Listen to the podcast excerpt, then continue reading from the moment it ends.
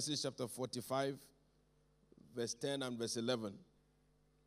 Joseph said, And thou shalt dwell in the land of Goshen, and thou shalt be near unto me, thou and thy children and thy children's children, and thy flocks and thy herds, and all that thou hast. And there I will nourish thee. For there for yet there are five years of famine, lest thou and thy household and all that thou hast come to poverty. He said, Gather together and come near me, and I will nourish you. My prayer today is that this session will be a session of nourishment. That what is happening to the world will not be permitted to happen to you. Lord, in this service tonight, nourish me. Nourish me to distinguish me. Nourish me to separate me. You want to pray that prayer tonight? I'd like you to rise on your feet. Lift your voice to heaven. Lord, tonight you have brought your servant here. Nourish me tonight. Send your word in my direction. The right word for my situation. Lord, send it to me tonight. Let this night be a night of nourishment. Make it a night of nourishment. By the encounter of this night, Lord, nourish me for a change of story. By the encounter of this night, Lord, nourish me for a change of story. Make this night a certain night of encounter. Make it that particular night of change. Make it for me that unusual night of transformation. Nourish me tonight, Lord. Via your word, nourish me tonight. Nourish me for distinction. Nourish me for distinction. Enforce a change of story in my life. By this night's encounter, Lord, enforce a change of story in my life. Nourish me, Lord Jesus, by the power of your word. Thank you, mighty God. In the precious name of Jesus Christ. When his word came, the king sent for him and loosed him. Tonight is your night of liberty. In the name of Jesus Christ. Now, with Jesus' joy, with loud ovation to Jesus, let's put our hands together as we welcome our Father in the Lord, God's servant, Bishop David Oyedepo. Give that hand to Jesus.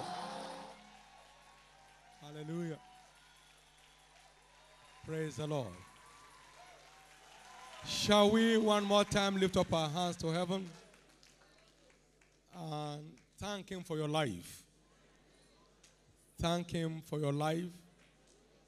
Thank Him for His hand upon your life. Thank Him from the depth of your heart for how far He has brought you.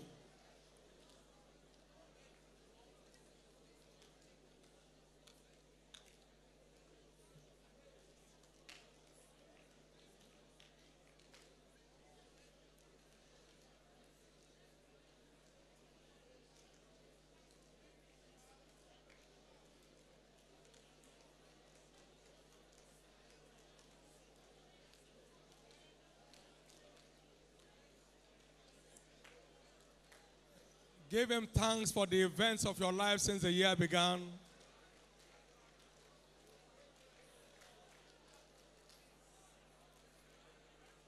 Give him thanks for the changes you have experienced. And give him thanks for the turnaround that is about to happen in your life tonight.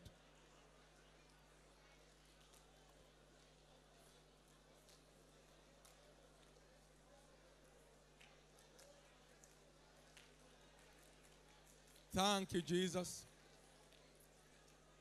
In Jesus' precious name, we have given thanks. Lord, tonight we say thank you. And as we gather at your feet, release each one's blessings to him. Let tonight be a night with a difference. Let tonight be a night with a difference. And as your word goes forth, let these differences begin to manifest. Tonight, heal the sick, set free the captives, destroy every yoke of misfortune, break every curse. Turn every spell into testimonies. Thank you, Father. Give the Lord a big hand and please, you may be seated. Amen. Tonight, also here with us, we have Bishop Horton Wood. Amen. You're welcome and be blessed. Hallelujah. I'll be sharing with us tonight on what I've captioned Unveiling the Mystery of Financial Fortune. Unveiling the Mystery of Financial Fortune. All of our inheritance in Christ is transmitted through mystery channels. All of it.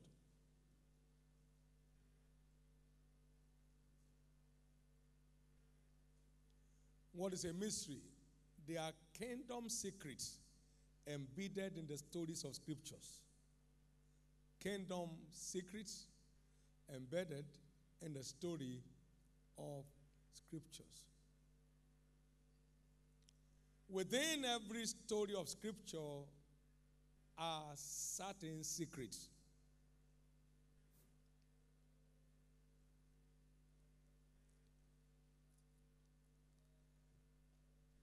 And the revelation of these secrets is what we call mysteries.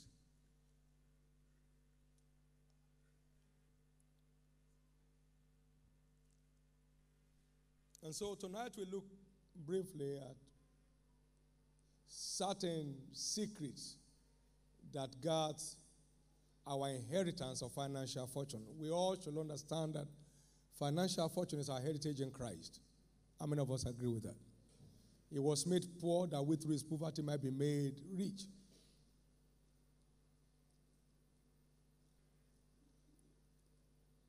And it was made a cause for us that we might access the blessing of Abraham, which includes financial fortune. Abraham was old and sick in age, and the Lord has blessed him in everything. He was very rich in silver and gold, he was very rich in cattle. So, financial fortune is part of the Abrahamic blessing. And Christ died to connect us with that blessing. So, we have an heritage of financial fortune in Christ. Galatians chapter 3, verses 13 and 14. And 2 Corinthians chapter 8 and verse 9.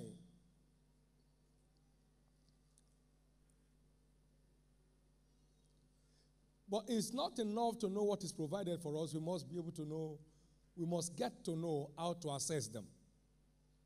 Otherwise, it's just like looking at food behind a glass and you can't assess it. That doesn't quench your hunger.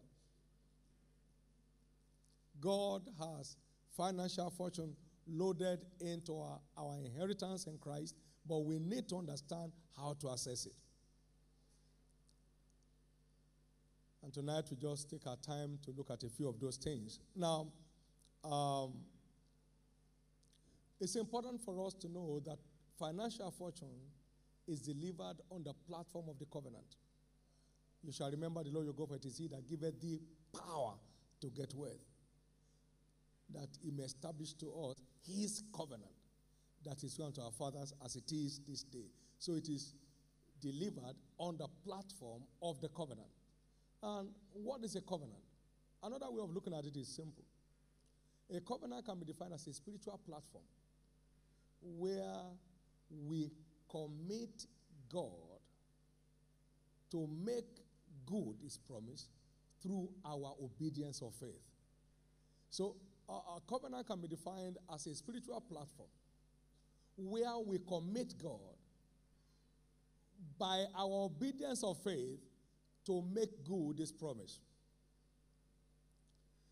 Every statement of scriptures is a promise of the Father, but there are conditions to be met for these promises to come to pass in our life.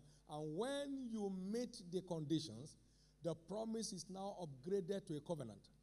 It becomes binding on God to perform because the scriptures cannot be broken. So when your part of the deal is fulfilled, you have committed God to his own part.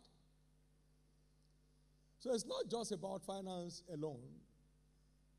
He said in Psalm 89 verse 34, My covenant will I not break, nor alter the things, the thing that is gone forth out of my lips. So whatever promise is gone out of his lips, you can cut a covenant with God on them. For instance, he took our infirmity and bore our sicknesses, and uh, that was settled on the cross. But what do I do to get into it? One, you must believe.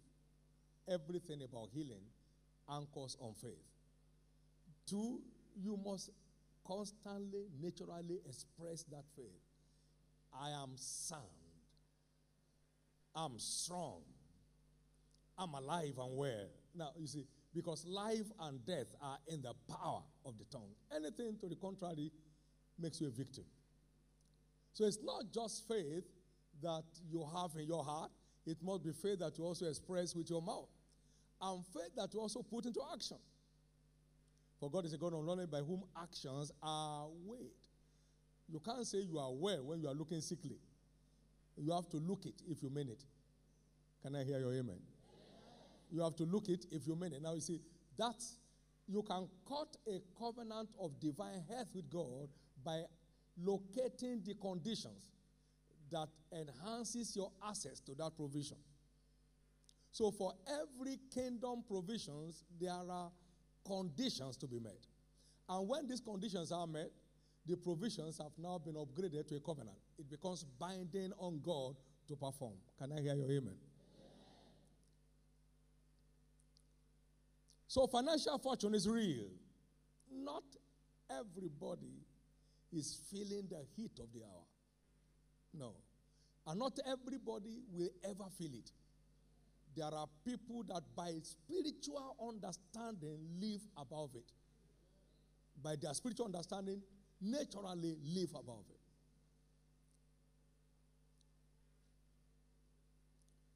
Our church system naturally lives above it. We, we, we can't feel it.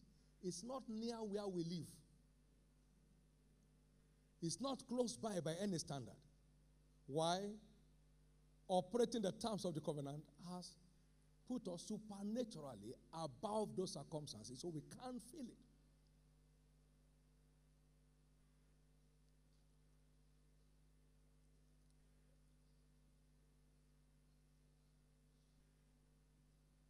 So let's try to examine this mystery. And it's so important for us to know that the mystery of financial fortune covers all areas of life. Covers what? Covers all areas of life. In fact, Paul said that by this covenant, God supplies all our needs according to his riches in glory. All. And you all agree with me, finance is not all your need. No, finance can't be all your need. There are many other vital needs of life, including things that money can never buy.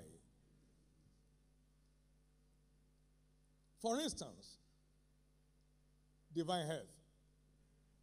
Now, in Psalm 41, and verse 1 to 3, he said, Blessed is the man that considereth the poor. The Lord shall hear him in the day of trouble.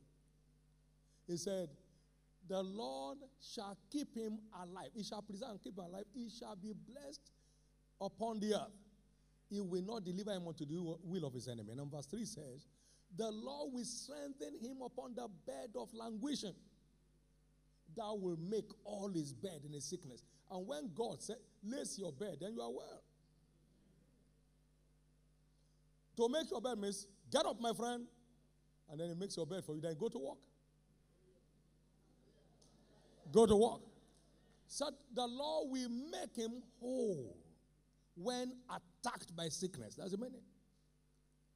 And we always say down here that health is wealth.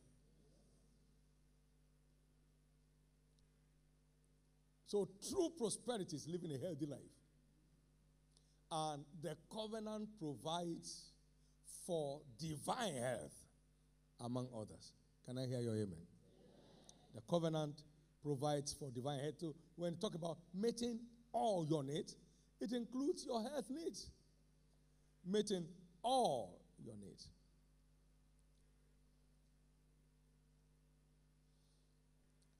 You know, in John 15 and verse 2, he said, um, uh, I am the vine and you are the branches, and every branch in me that beareth fruit, everywhere that beareth not fruit, he taketh away, and every branch that beareth fruit, he purgeth, that it may bear more fruit. To purge means to make fit. So every fruit bearing child of God has committed God to make him fit. To make him what? Fit. And only seed sowing believers become fruitful believers. And so when you are a seed sower, you have committed God to make you fit. So physical fitness, mental soundness is part of the returns on covenant practice. He's meeting all your needs. We saw David offer the sacrifice to the Lord, and then the plague ceased. There are certain things that is warning against our lineage, warning against our family lineage, and everybody seems to be a victim of it. But by sacrifice, the plague was stayed. Second Samuel chapter 24, verse 24 and 25. So we can engage covenant practice in averting causes. The first time we saw a sacrifice reared in scriptures with this effect was in Genesis chapter 8. And Noah reared an altar of sacrifice, and God smote a good savour, and God said in his heart, I will no longer curse the ground anymore for man's sake. So the curse on earth was averted. So you can avert any curse, any generational curse on your life. That money cannot buy, hospital cannot treat. There is no treatment for generational causes in any clinic. But by covenant practice, you can avert the course of life on your life. That's what we saw in Genesis 8 and verse 20 to 22. So it's, a mystery because it does not deliver material or financial returns alone. But other blessings that money cannot buy, but very dear need of life. Someone can live under a curse all his life. And that has no scientific treatment. It has no medical treatment. It has no psychological treatment. It's just a spiritual, you know, uh, uh, uh, spiritual stigma that comes on a man and just messes him up. But Jesus has the answer to it. Jesus has the answer to it. Now, we live in a world where security is a major, major issue. And among the blessings of covenant practice is divine protection. The Lord hear thee in the day of trouble, the name of the God of Jacob, defend thee. Send thee help out of his sanctuary. So he defends us. Remember thy offerings and thy burnt sacrifices. Psalm 20, verse 1 to 3. Now, also in Job 22 and verse 21 to 25, it talks about uh, acquaint not thyself with God, and then you'll be at peace, and thereby shall good come unto thee. Remember, I pray thee, Mean, receive, I pray thee, law from his mouth, and lay up his words in your heart. If you return to the Almighty, shall be built up. Then shall put away iniquity far from the tabernacle. Then shall you lay up gold as dust, and the gold of Ophir as the stones of the brook. Yea, the Almighty shall be thy defense. So covenant practitioners are defended by God. They are protected by God. And you can't buy protection with money. In a world where a little boy could shoot the prime minister of Israel with all the security apparatus and gun him down. I mean, so, so there is no no financial sin guarantees security, but a covenant practitioner is defended by God. He defends you. Well, the last horror anyone here suffered is the last we ever suffer in your life. So when you are in the air, you are defended. You are on the road, you are defended. You are on the sea, you are defended.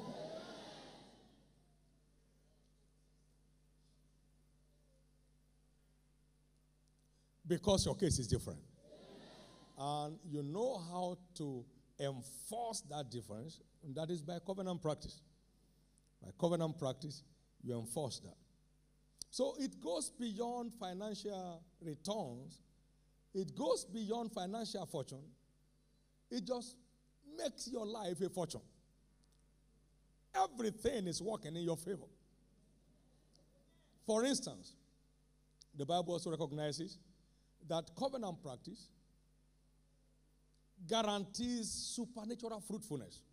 And so we saw the woman Sarah and Abraham, they received angels unaware in Genesis chapter 18, verse 1 to 10, and then landed the word from heaven. By this time, according to the time of life, you shall embrace a son. That was it. And Isaac came through that mystery. It was hospitality that provoked that release. And that's not just an isolated case. If you go down to 2 Kings chapter 4 and verse 1 to 13, you saw the Shunammite woman that stood up and herself and the husband took care of the prophet. And the prophet said at the time, What do you want me to, what do you want me to do for you? And he said, I'm living among my people. I'm okay. I'm fine. And then the son of the prophet said, Well, but he has no child. And he said, Call her down here. He said, By this time next year, you have a son. He said, Don't deceive me, please. Because all the things that make a son perhaps have been removed from our body. But the word of the Lord came to pass. Now, that also came through covenant engagement. Through what? Covenant engagement. Through covenant engagement. And money can't buy that. Money can't buy that. Not only that, this mystery also guarantees your generations yet unborn. Psalm 112, verse 1 to 3. Blessed is the man that feareth the Lord, that greatly delights himself in his commandment. He said, His seed also shall be mighty upon the earth. The generation of the upright shall be blessed. He said, Wealth and riches shall be in his house, and his righteousness endureth forever. So, covenant practice secures posterity. Secures what? No matter how much money you may leave for your children, it will soon be spent off. But when you connect them to the flow of blessings, it continues. I don't care what Abraham may have left, if he left anything for Isaac, there is no proof anywhere. But the blessings pronounced upon Abraham is still speaking in Israel today. There is no major scientific event on this earth that does not involve the Jews. There is no exploration in any new field of studies that the Jews will not be found. Very tiny nation, but influencing the world in a most unusual manner because of the blessings of the covenant. So you can be sure of your children's children position tomorrow by genuine engagement of the covenant today. By genuine engagement of the covenant today. So it secures posterity, and money can't buy that, we all know. It secures prosperity. So, this whole thing called the covenant of financial blessing is far beyond material and financial returns. It covers all areas of life that money cannot buy. Think of favor. And favor is the mother of fortune. Our favor will make a slave become the heir of a family everything in the house of Potiphar was handed over to Joseph. How? He found favor in the sight of his master. There was no fear as to whether this boy would run away. Favor blinded the eyes of the master. This is the heir of this family. Gave him the key to the treasury. Gave him the key to everything. He had he was in charge of everything.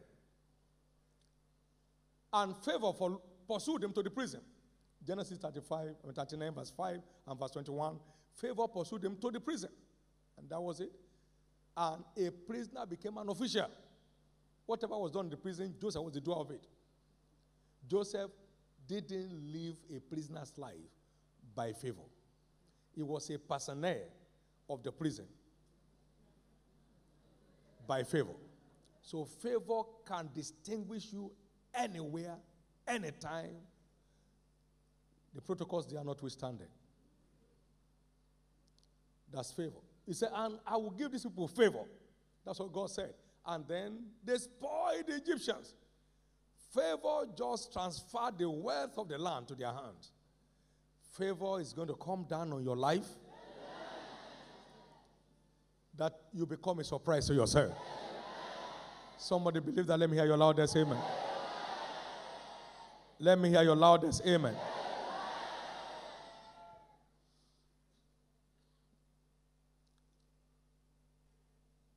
Then, in this introduction, let me also show you here that among the blessings of covenant practice is the flow of divine ideas.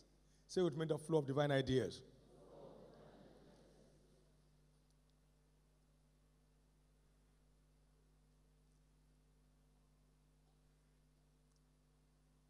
You know, talking about Abraham, he said, God said, I know him, for he will command his children to walk in my ways. I know him. He won't just teach them, he will command them.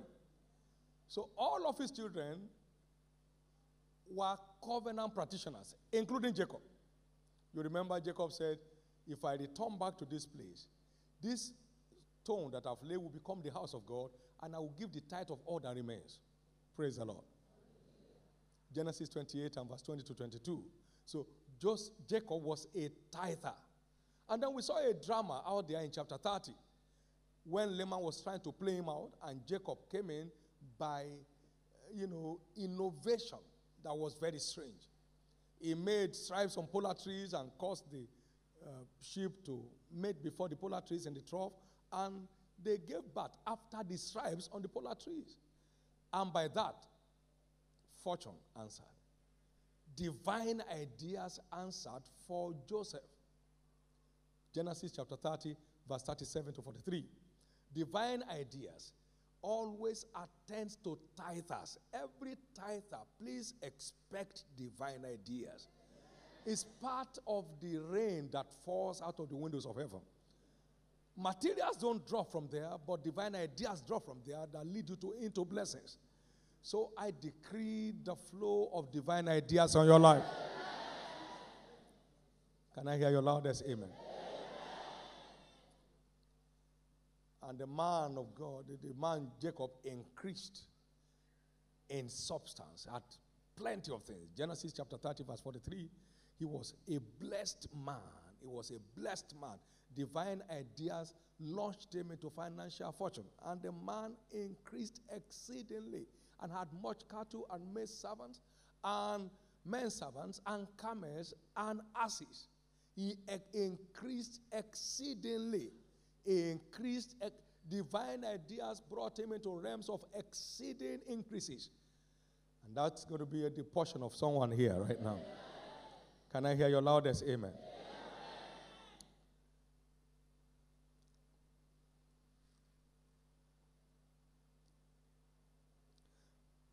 However, it's very important for us to know that covenant practice is not a banking transaction. In a bank, whatever you place on the cashier's table and it's received and it's endorsed, makes it legally your own. And if it's a fixed deposit, you are entitled to your increments as per agreement whatever you drop. But it's not so in the kingdom. It's not a banking transaction, it's a covenant transaction. So there are certain rules that must be obeyed for your seed to qualify for returns. It's not every seed that qualifies for return. Not every seed. That's why not every giver may prosper. Certain conditions must be met for your seed to qualify for returns.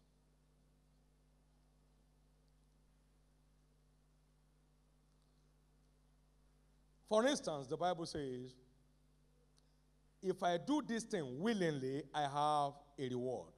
But if against my will, a dispensation of the gospel is committed unto me, I mean, that means I'm not expecting nothing. Second Corinthians chapter 8 and verse 12. If I do this thing willingly, I have. Now, now he said, if there be first a willing mind, it is accepted according to what a man has, and not according to what he has not. So there must be a willing mind before your seed becomes acceptable. It, it must not be enforced, it must not be coerced, it must be coming from within you. Can I hear your amen? amen. And that corroborates uh, 1 Corinthians 9 and verse 17. If I do this thing willingly, I have a reward. But if against my will, then I'm only passing time. So it, it has to be done willingly. Now, listen to this. He said, If I part with all my goods to feed the poor, and I even offered my body to be born, and I have no charity, it profits me nothing. So, it must be love based. The love of God must be the motivation behind your giving. The love of God must be the motivation behind your giving. The love of God must be the motivation behind your giving.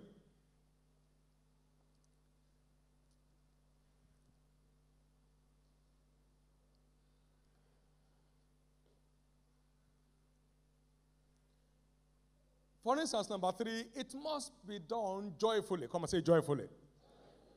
One of the scariest scriptures I caught in 1977 was Deuteronomy 28 and verse 47 and 48. He said, Because thou servest not the Lord thy God, Deuteronomy 28, verse 47 and 48.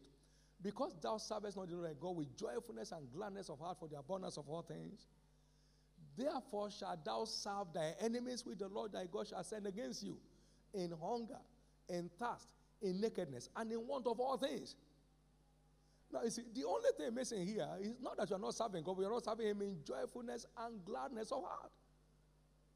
So, when your seed is not given out of a joyful heart, it attracts a curse.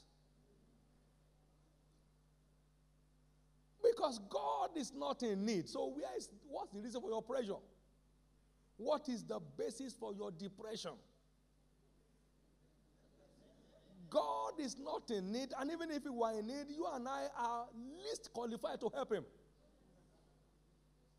All of us in this church, all of us in this commission, all of us put together, we are not qualified to help God. If God ever had a need, we will be the last people we consult. Because the silver is His and the gold is His, so there is no basis for it.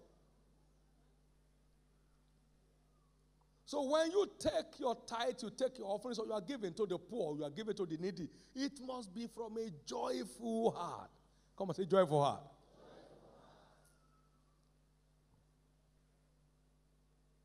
Otherwise, you destroy your seed. That's why it's not a banking transaction, but a covenant transaction and the scriptural principles that guard fruitful covenant practice must be in place.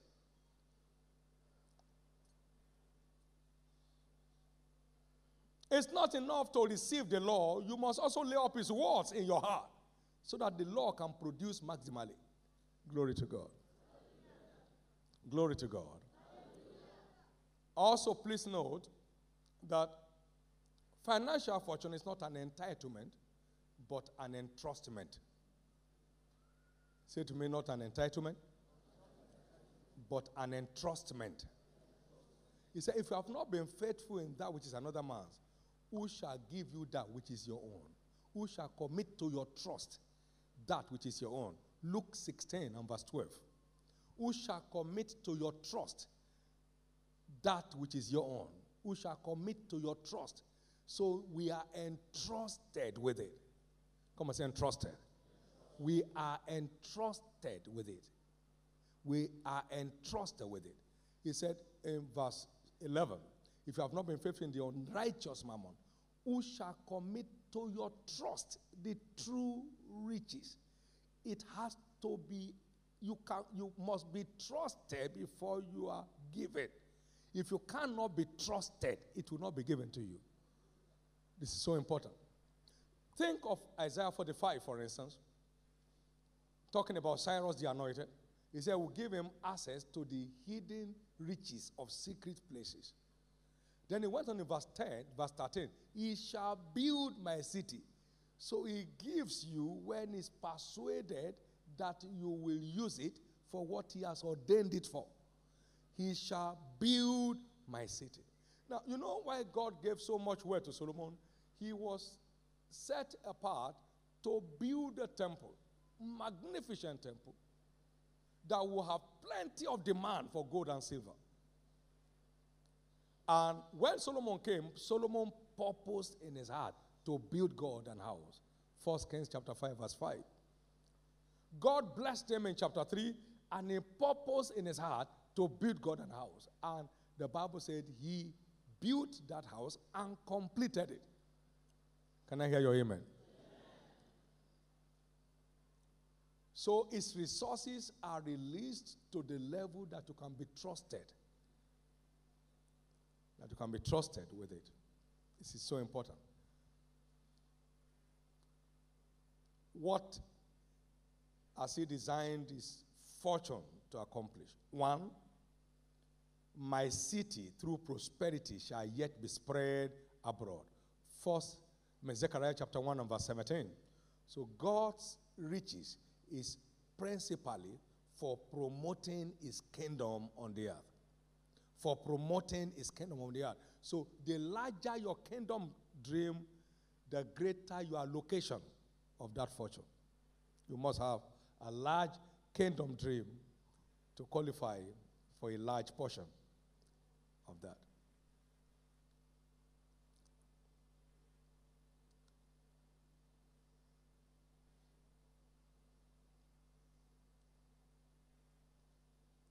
And his kingdom is not just about his church, it is about feeding the hungry, clothing the naked, and providing shelter for the homeless. So it covers all humanitarian needs. It covers what? All humanitarian needs. It covers all humanitarian needs. And that's why the larger your heart, the larger your portion. The larger your heart, the larger your portion. The larger your heart, and then the larger your portion. Remember the glory of this later house shall be greater than the former. The silver is mine, and the gold is mine, said the Lord. And I will release to those I can trust. In building this later house. That's what God does. It was in the heart of David to build God a house, and God blessed them beyond description. It was in his heart, and God's blessing just opened up. God knows what is in your heart. So when it's in your heart to build this house, you are qualified for access to his fortune. He pours it out on your life. He pours it out on your life. He pours it out on your life. That's the way it works. Now let's quickly examine a few of these vital keys to the realms of financial fortune. Number one, we look at spirituality. Third John verse 2, I wish above all things that thou mayest prosper and be in health, even as thy soul prospereth. So the pros- your spiritual prosperity is what sets the pace for your financial and material prosperity. Third John verse 2, you it is God's financial fortune is for the spiritually sound people. They are the ones who will not worship it. They are the ones who will not be derailed by it. Praise the Lord. I wish above all things that thou mayest prosper and be in health, even as thy soul prospereth. Even as thy soul prospereth. Even as thy soul prospereth. It's so important. In Psalm 112 and verse 1 to 3, we mentioned it earlier on. Blessed is the man that feared the Lord, that greatly delights himself in his commandment. He said, His seed shall be mighty upon the earth. the generation of the upright shall be, the generation of the upright shall be blessed. Wealth and riches shall be in his house, and his righteousness endureth forever. So there is the place, a place for spiritual soundness. Financial fortune has its root in your spiritual soundness. It's not for the crooked and the perverse. No. It's for the upright. David said, I've been young, now I'm old, I've never seen the righteous forsaken, nor his seed beg bread. So it, it calls for spiritual, solid spiritual foundation to flow in financial fortune. Job was a man that feared God, a perfect man, and eschewed evil. And that man became the greatest of all men in the East. Job 1 1 to 3. So his fortune had a spiritual root. If you want to walk in financial fortune, you need a solid spiritual root. You need a solid spiritual root. Shadrach, Meshach, and Abednego with Daniel, they prospered in the land of captivity because of their spirituality. They, they purpose in their heart not to mess up with the king's rich food. And God caused them to prosper in the land. Daniel was 65 years, relevant to the government of Babylon. They won't let go of God no matter the pressure and the temptation. They stood too solid with God and prospered so dangerously in the land. You need spiritual gravity to make the most of your portion of God's financial fortune agenda. You need it. You know what Father Abraham said? I'll not take a latchet from you, lest you say you make Abraham rich. We don't take bribe, we don't receive bribe. That's not where we belong. And Abraham became the friend of God. I mean, you know what it means to be a friend of God?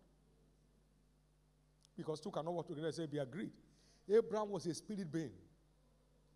Abraham was what? He was a spirit being. So he, he, he was a friend. God called him. Can I do a thing like this and not show my friend Abraham? Abraham was God's friend. He was a spiritual heavyweight. So to flow in generational blessing, you need to entrench your spiritual life in a very serious way. Can I hear your loudest amen? amen. Can I hear your loudest amen? amen? So, financial fortune is a product of spirituality, sound spirituality, sound spirituality. Number two, we also discovered that financial fortune is a product of obedience of faith. Obedience of faith. Obedience of faith.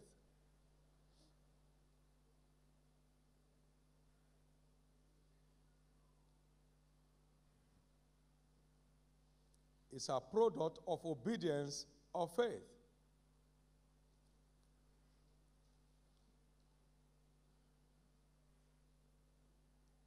If they obey and serve him, they shall spend their days in prosperity and their years in pleasures. Job 36, verse 11. Isaiah chapter 1, verse 19. If they be willing and obedient, you shall eat the good of the land.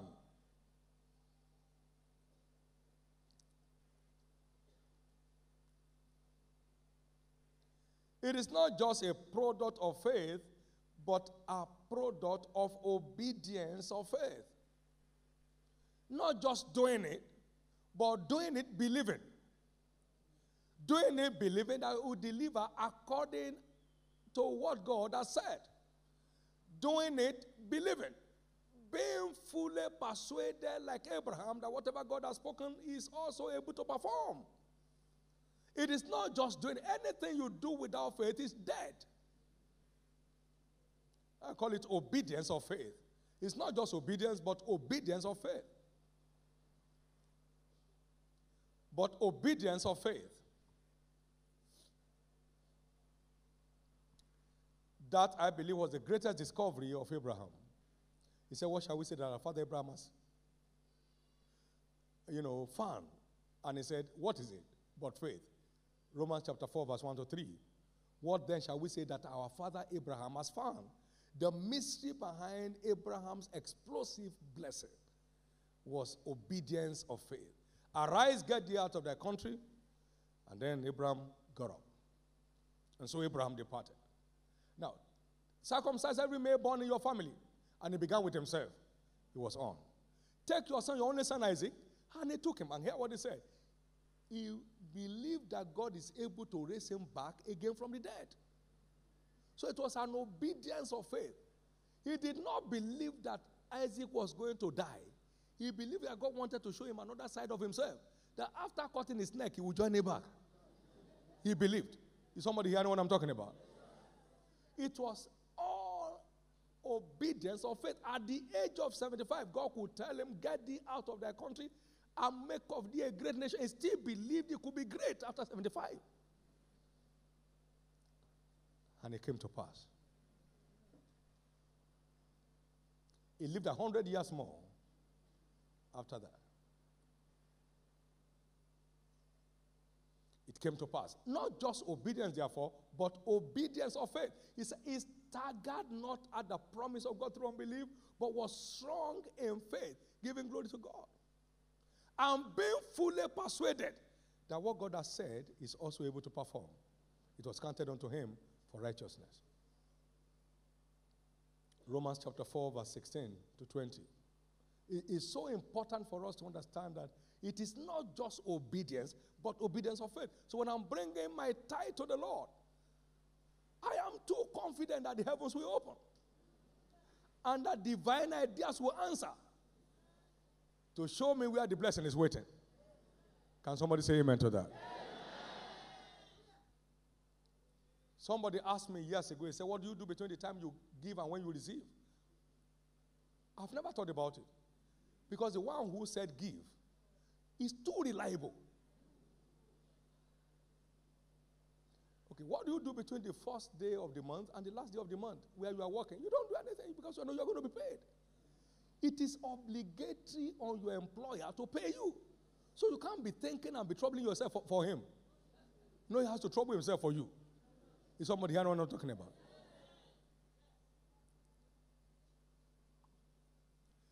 True faith brings you into realms of rest.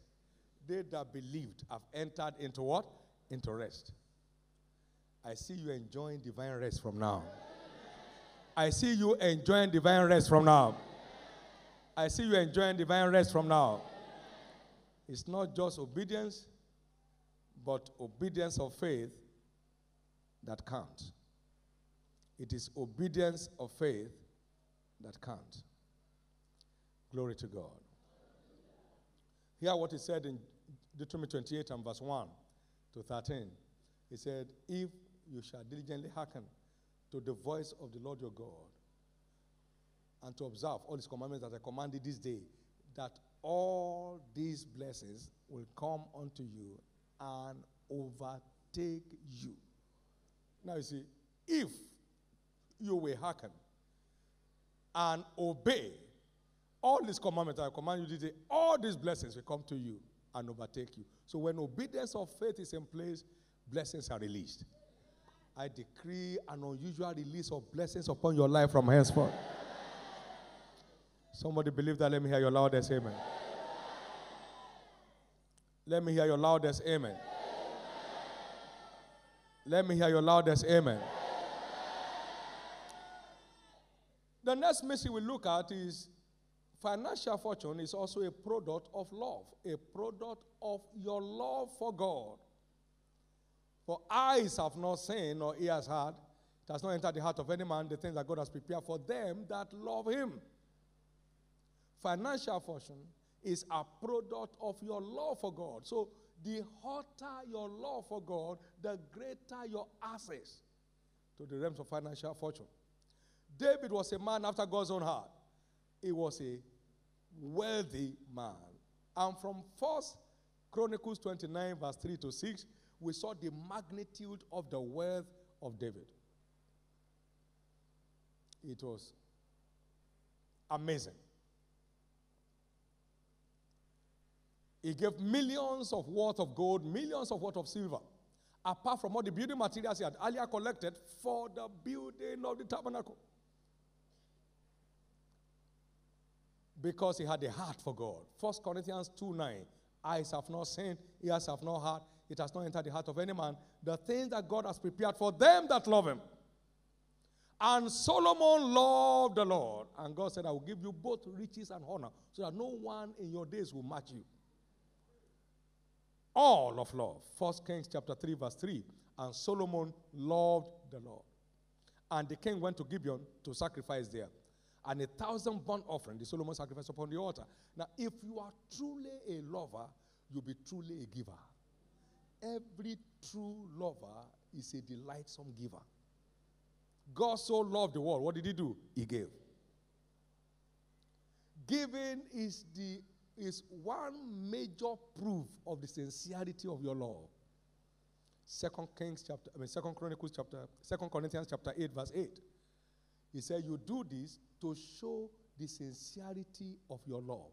Giving is one way to demonstrate the sincerity of your love. If you are not a giver, you are not a lover.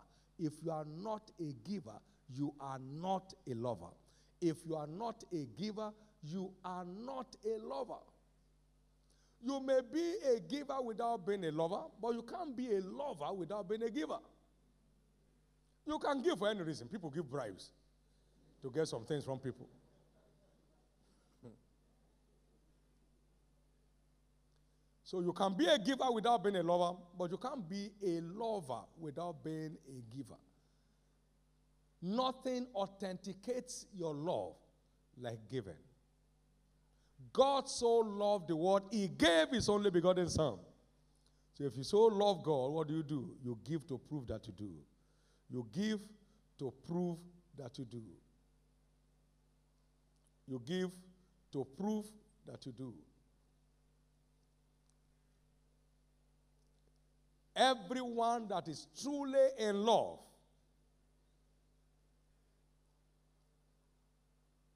must be a genuine giver or is naturally a genuine giver and that prospers him supernaturally. Oh, look, you are not praying about it. It's just flowing in your direction. Can I hear your loudest amen? amen. Can I hear your loudest amen? amen? If you love him, prove that you do by your given life. Glory to God. Glory to God. Also, we discover that financial fortune is a product of divine favor. Say with me, divine favor.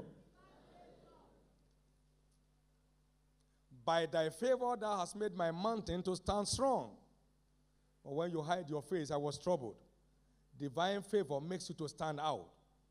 Divine favor is the mother of fortune. When you have favor, you supernaturally flourish. When you have favor, you supernaturally flourish. Talking about Jesus in prophecy, he said, The daughter of Tyre shall be there with a gift, and the rich among the people shall entreat thy favor. Chapter 45 of, of Psalm and verse 12. The rich among the people shall entreat thy favor. Favor is always the highway to experiencing financial fortune. This year, we launch into realms of strange favor. Wherever you have been rejected before, heavens will open in your favor. In Psalm 102, verse 13 to 15, it said, Thou shalt arise and have mercy upon Zion, because the time to favor her, yea, the set time is come. Because thy servant's favor her stones uh, you know, take pleasure in her stones and favor the very doors thereof. Therefore, the heathen shall fear the name of the Lord and all the ends of the earth thy glory. Anytime you see glory, just put riches. Glory to God. Because talking about the riches of Solomon, he said, Solomon in all his glory was not arrayed like one of the lilies. So wherever you see glory, just put riches. And all the ends of the earth, thy riches. So God's favor brings about fearful riches. What do I call it? You can imagine people who are paupers yesterday and today they had gold for their luggage. That was Israel. In the land of Egypt. They were beggars yesterday, and today their main luggage was gold. Their main luggage that they carried on their head, leaving that place, was gold. Their 430 years of labor was returned with favor. God is turning your labor to favor this time. God is turning your labor into favor this time. Somebody believes that. Let me hear your loudest amen. Let me hear your loudest amen. Now let's rush as we close towards the end. Financial fortune is also a product of words. Come and say, product of words. Now, the words you speak has a lot in defining your worth in life. Because life and death are in the power of the tongue.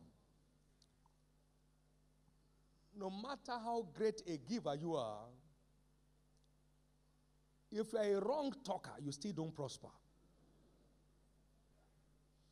Talking about Joshua, I said, This book of the Lord shall not depart from your mouth. So prosperity is not just in the hand through what to give, prosperity is in your mouth. Then you make your way prosperous, and then you have what? Good success. You make your ways prosperous, and then you have what? Good success.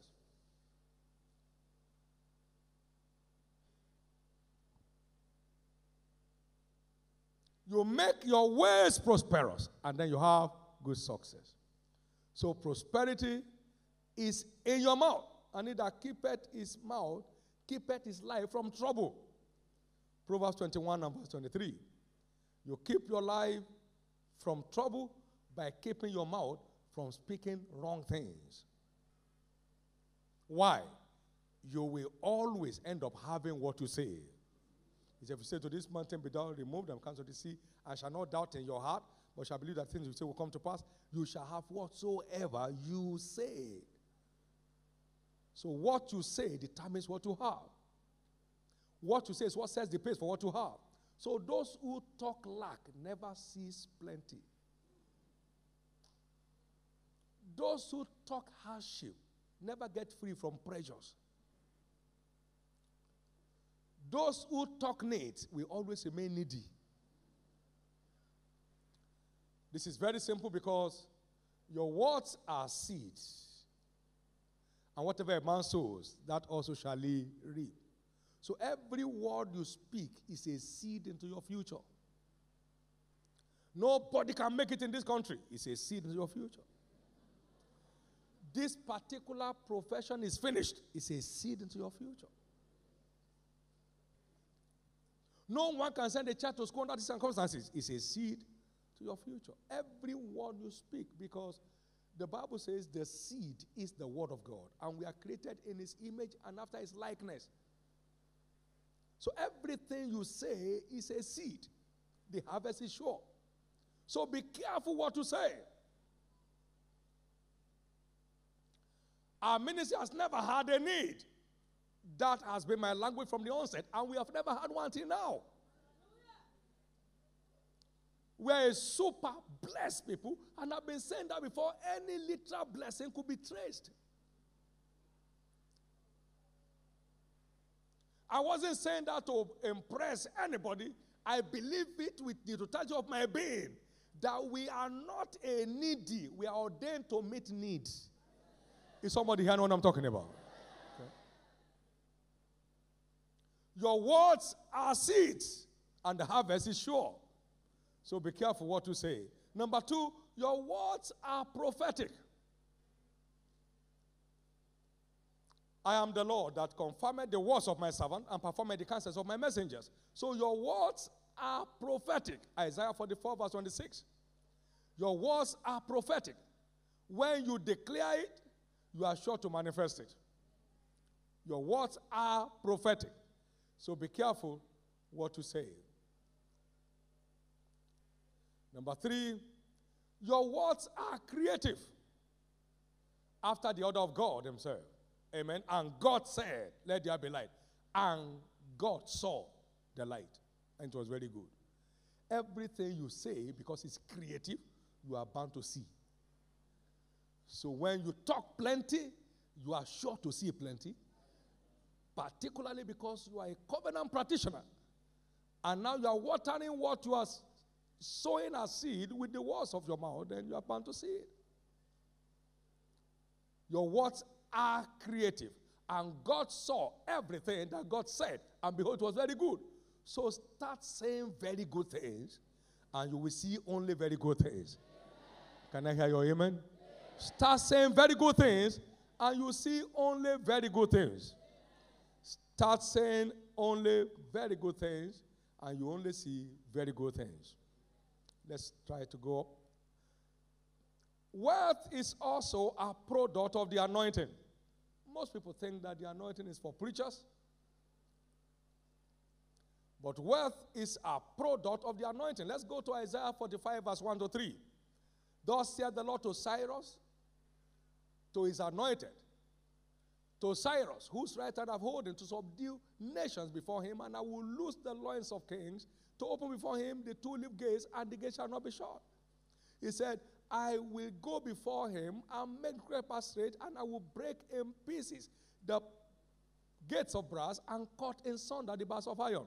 Verse 3 he said, I will give thee the treasures of darkness. By what? By the anointing. The hidden riches of secret places, that thou mayest know that I, the Lord, which called thee by thy name, am the God of Israel.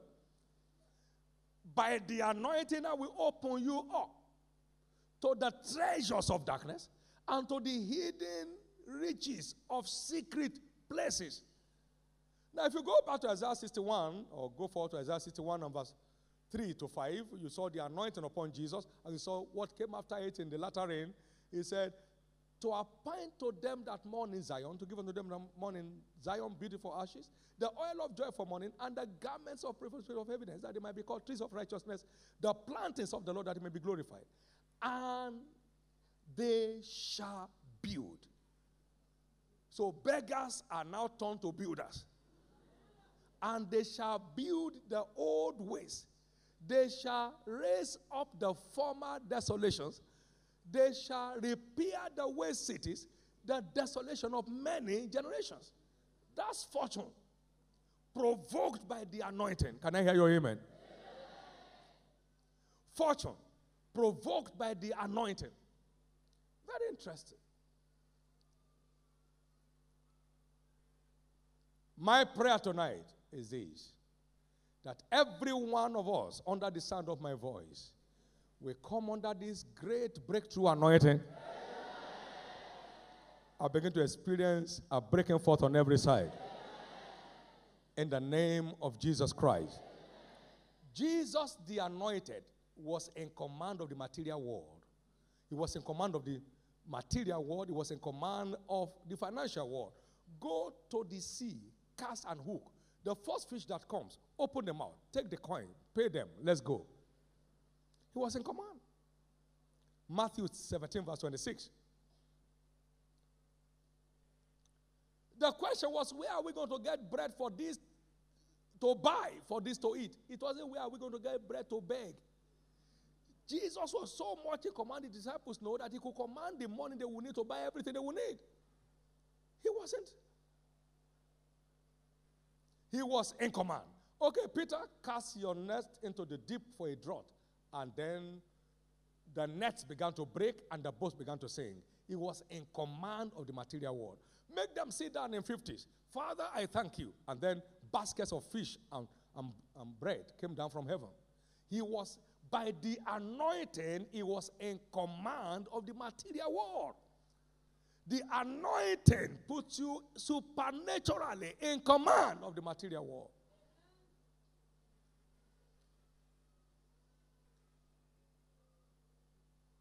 When we were building the faith tabernacle, eh, we had over a million dollars needed in two weeks.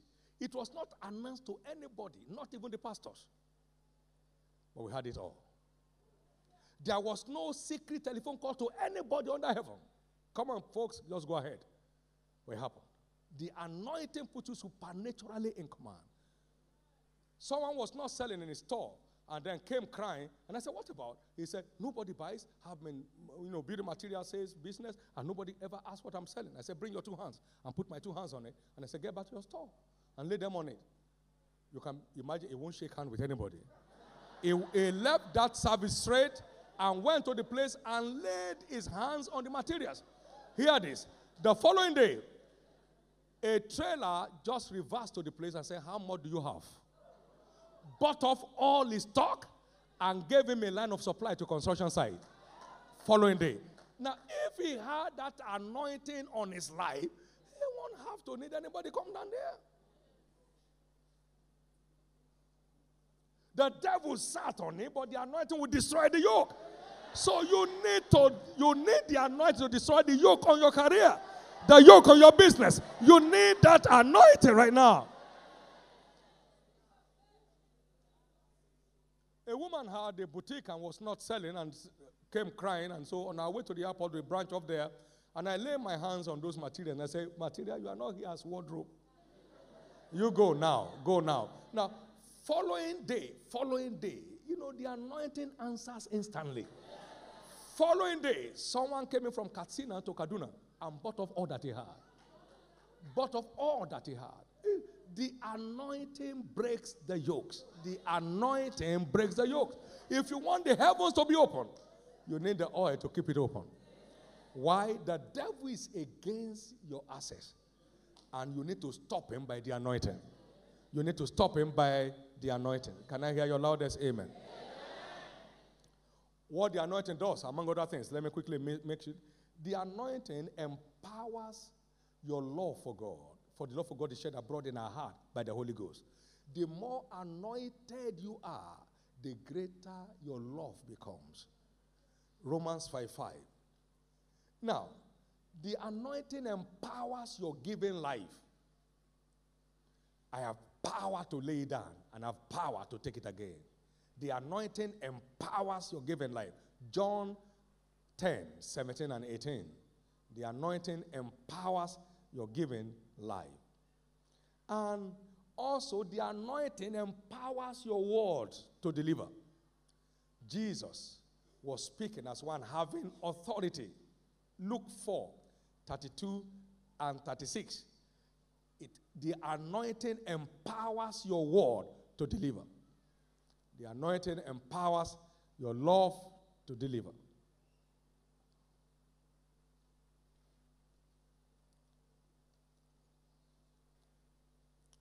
Let's now close finally. Financial fortune is a product of divine guidance. Say with me, divine guidance. And they trusted not when he led them. He caused the rock to bring forth water for them he clave the rocks also, and the waters gushed out. Isaiah 48, verse 21. And they thirsted not when he led them through the desert. When God is listening, it will cause rivers to flow in your desert. We are in the desert season of the world today. You need divine guidance to be exempted.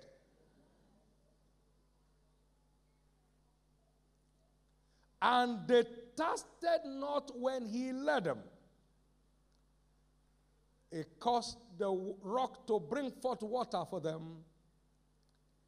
He clave the rock also, and the waters gushed out.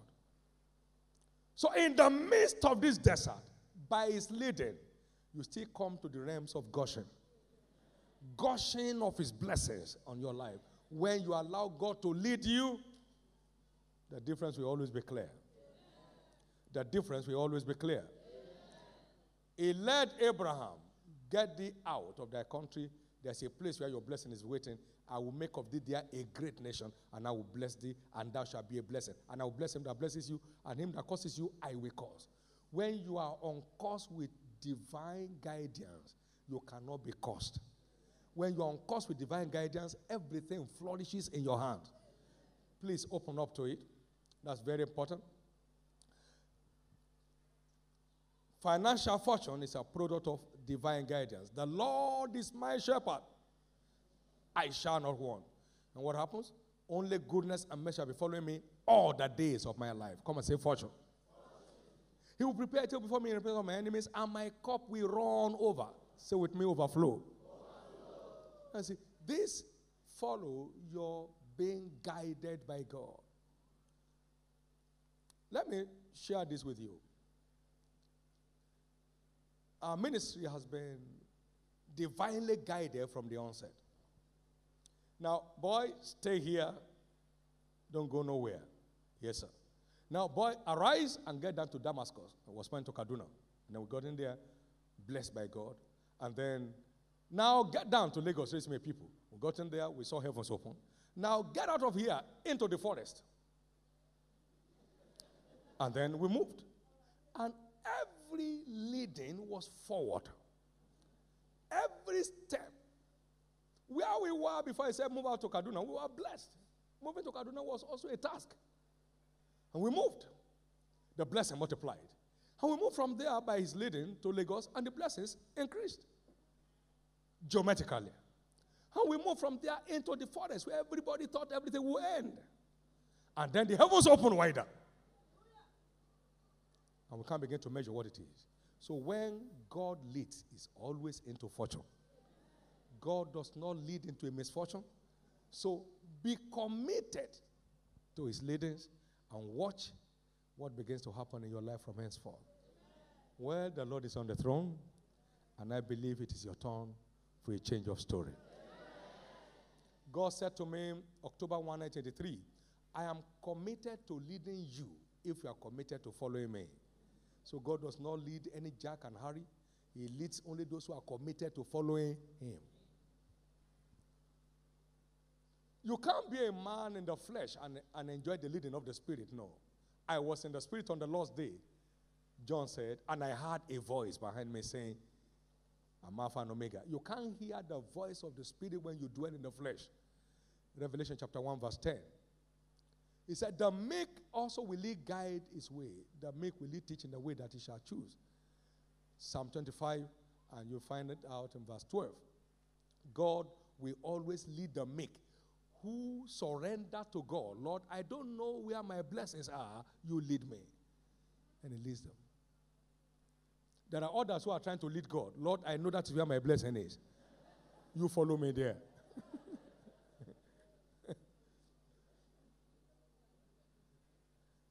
I am committed to leading you if you are committed to following me. That is a whole lot of lesson for everybody here. For I'm the Lord that leadeth in the way that thou shouldest go. I'm the Lord that teacheth thee to profit. Our profit is in his leadings. When we stop following his leading, then we stop profiting. My prayer is that this month we mark the beginning of a new era in your life. Not only will you have a change in your financial status, God will change your life all around. Whatever blessings accrue to covenant practitioners will become openly manifest in your life from henceforth. In the name of Jesus. Thank you, Father. Blessed be your name. In the name of Jesus Christ. Let me say this in closing. Where you are is not what defines your fortune, it is where you stand with God that does. Where you are does not define your fortune, it is where you stand with God. Hmm. For God is not a respecter of persons, but in every nation, everyone that fears Him and operates according to the rules, we command the same order of results. Everyone that fears Him and works according to the rules, we command the same order of results. Acts chapter 10 and verse 44. And then you go down to Romans 10, verse 12. He said, There is no difference between the Jews and the Greek. For the same Lord over all is rich unto all that call upon him. Romans 10, 12. No difference between the Jew and the Greek, for the same Lord over all is rich unto all that call upon him. Is rich unto all that call upon him. There is no difference between the west and the east, the north and the south. The same Lord over all is rich unto all that call upon him.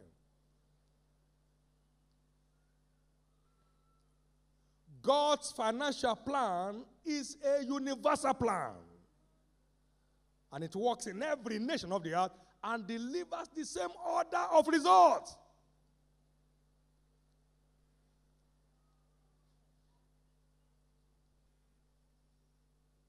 We have never received a dime from the West in our ministry. Neither have we asked for once, but we are blessed. And I mean, we are blessed. The devil, all the devils in hell know that we are blessed. All the angels in heaven agree that we are blessed. All the human beings who can see know that we are blessed. All the ones who are blind but can hear also know that we are blessed. Now see, it, it does. It's not your color. No, it's not your nation. No, it is you.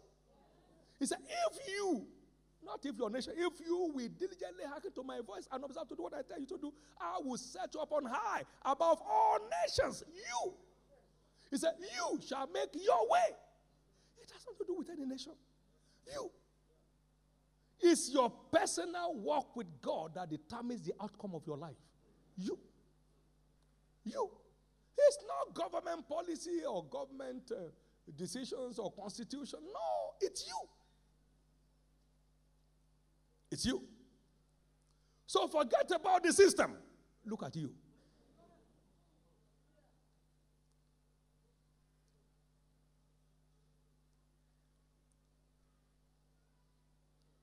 Forget about the environment. You. It's just you.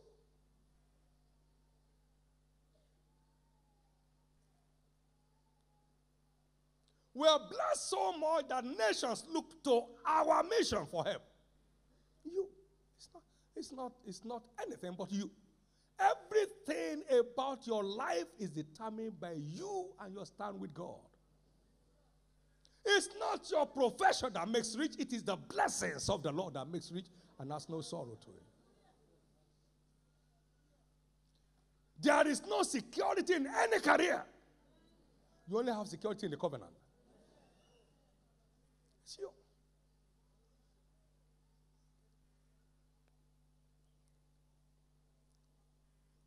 So you have nobody to blame as to the outcome of your life but you. No one is to blame, no nation is to blame, no government is to blame but you. By taking full advantage of your redemptive peculiarity. You are a peculiar people. You are unholy, a royal priest, you are an holy nation. You have been chosen to show for the praise of Him who has called you out of darkness to live a marvelous life. Marvelous light equals marvelous life. To live a marvelous life, a life that men will marvel at. You are not redeemed to be pitied, you are redeemed to be envied. So you have nobody to blame. Everything outlined here tonight has to do with you. Your spirituality, your heart for God, your obedience of faith, it has to do with you. The anointing on your life has to do with you. Allowing God to lead you has to do with you. Everything that determines the outcome of your life has to do with you. Has to do with you.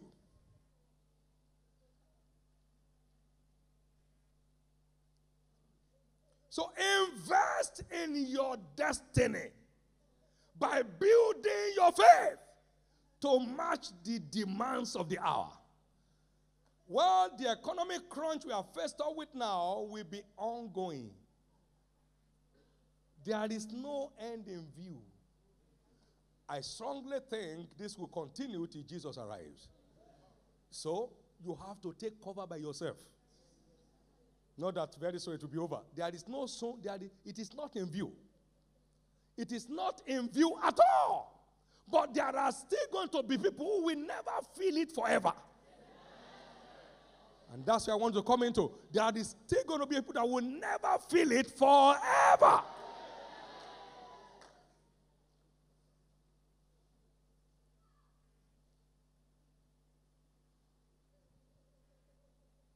that will never feel it forever.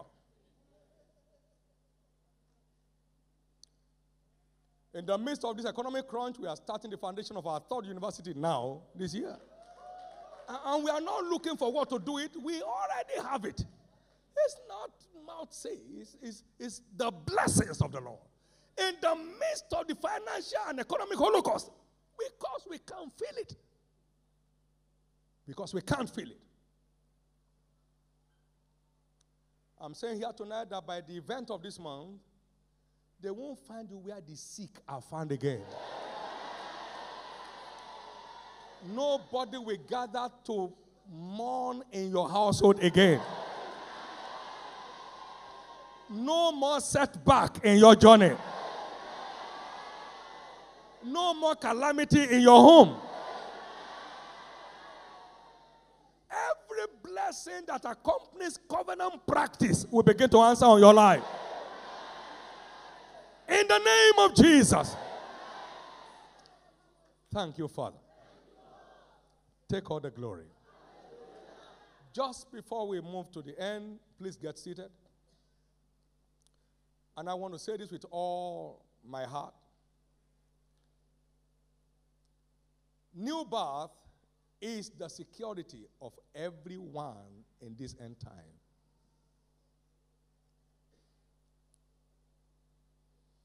And I've always said, if you are not sure whether you are saved or not, then you are not. But if you are, you'll be sure. Praise God.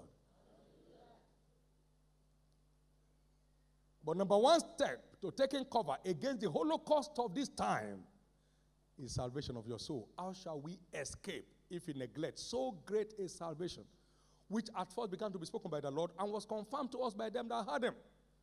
Salvation is the great escape of the hour for anyone and for everyone. So, in a moment, I'd like to invite everyone under the sound of my voice in this service that is not born again yet. I'd like to pray with you. Please stand to your feet right now. Stand to your feet and you'll be prayed for. God bless you as you stand. God bless you as you stand. Every blessing of the kingdom demands your salvation. Salvation is your, is your right of access to every blessing of the kingdom. Please stand to your feet. God bless you as you stand wherever you are. Please get up on your feet. You are in the overflow, anywhere you may be, just get up on your feet. Except a man is born again, he cannot see, he cannot experience the blessings of the kingdom. Please get up on your feet. Somebody else needs to get up wherever you are, just get up on your feet, and I'll be praying with you right now, and you'll be born again. New birth is your great escape from the ongoing Holocaust on the earth.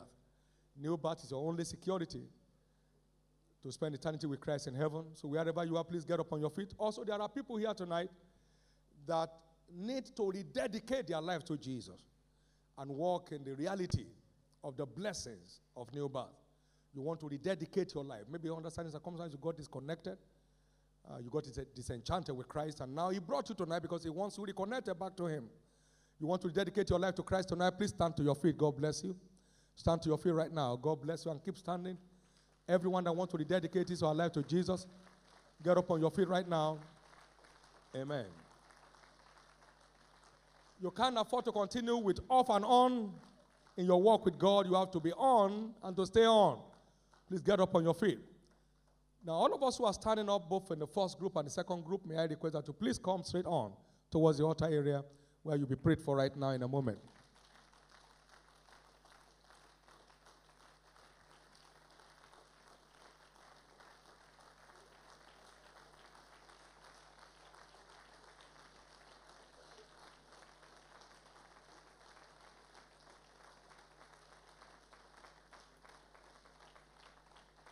Somebody else needs to get up to join us right now. Do that very quickly.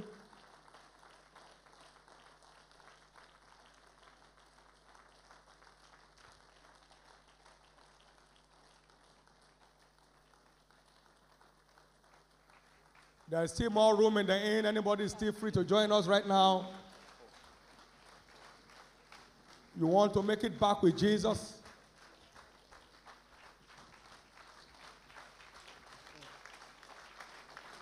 I've got my mind made up and I won't turn back. Cause I want to see my Jesus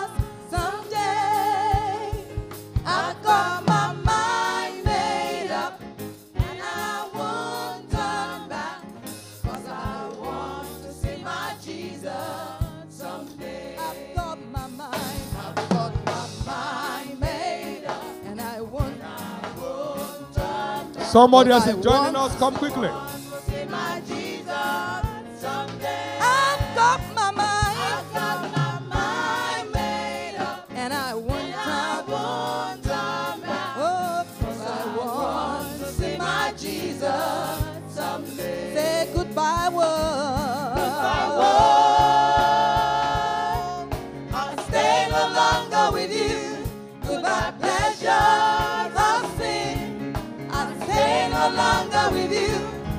Up my mind. Go God's way the rest of my life.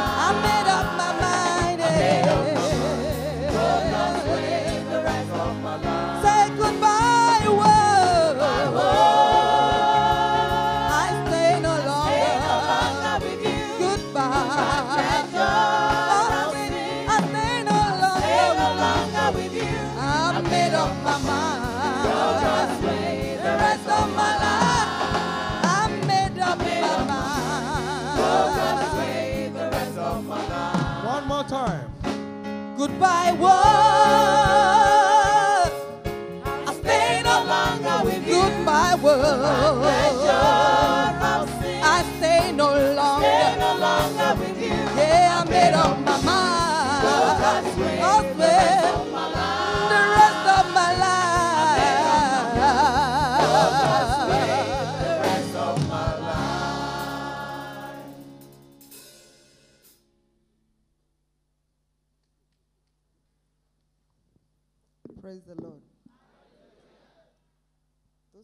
In front, please bow your heads and lift up your right hand to the Lord. This is the greatest decision of your life. And saints of God in the audience, would you please stretch forth your hands in their direction? The Bible says there's joy in heaven over one soul that is saved. Let's begin to welcome them into the kingdom of God. And those of you in front with your hands lifted up, please say these words after me from the depth of your heart. Heavenly Father, Say it louder. Heavenly Father, tonight I come to you. Jesus, save me. Jesus, wash me. Jesus, I accept you today as my Lord and Savior.